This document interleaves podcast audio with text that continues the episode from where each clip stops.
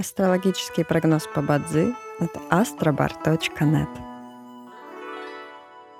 Бадзи основывается не на звездах и знаках зодиака, а на статистических данных китайской метафизики, поэтому далее вы услышите общий гороскоп для всех.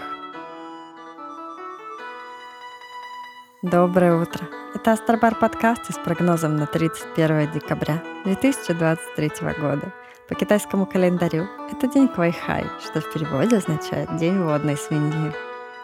В этот день благоприятно проводить время дома, заниматься мелким ремонтом, наводить порядок и убираться, а также готовиться к празднику.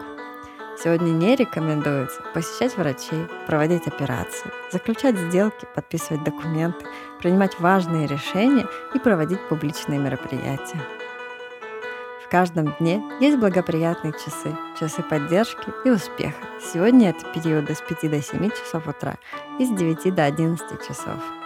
Также есть и разрушительные часы, в которые не стоит начинать важные дела. Сегодня это период с 8 до 10 часов.